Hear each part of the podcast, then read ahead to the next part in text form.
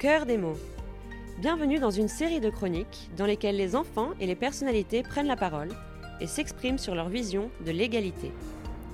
Cette émission est créée par l'association Au cœur des mots à Monaco, dont le président d'honneur est Son Altesse Sérénissime, le prince Albert II. L'association organise un concours d'écriture francophone au sein d'écoles dans le monde entier, autour du thème de la non-discrimination.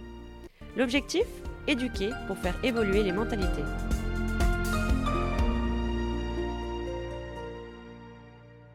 Bonjour, je suis Clara et je vais vous lire un texte écrit par une classe au Brésil.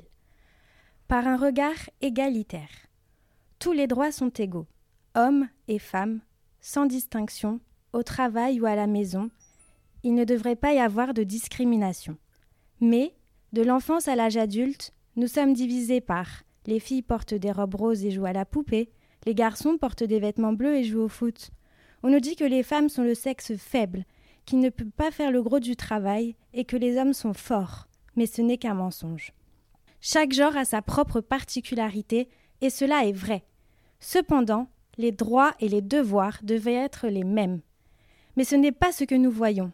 Les personnes postulent pour un emploi, elles devraient être choisies pour leurs compétences professionnelles, pas pour leur sexe.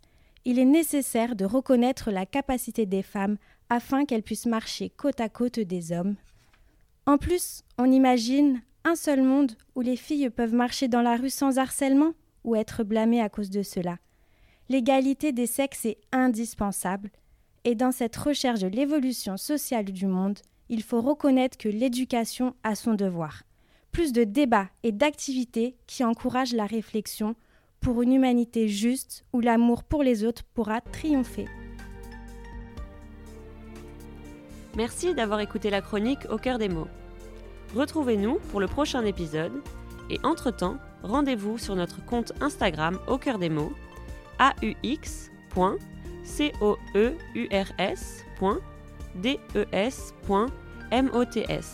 À bientôt!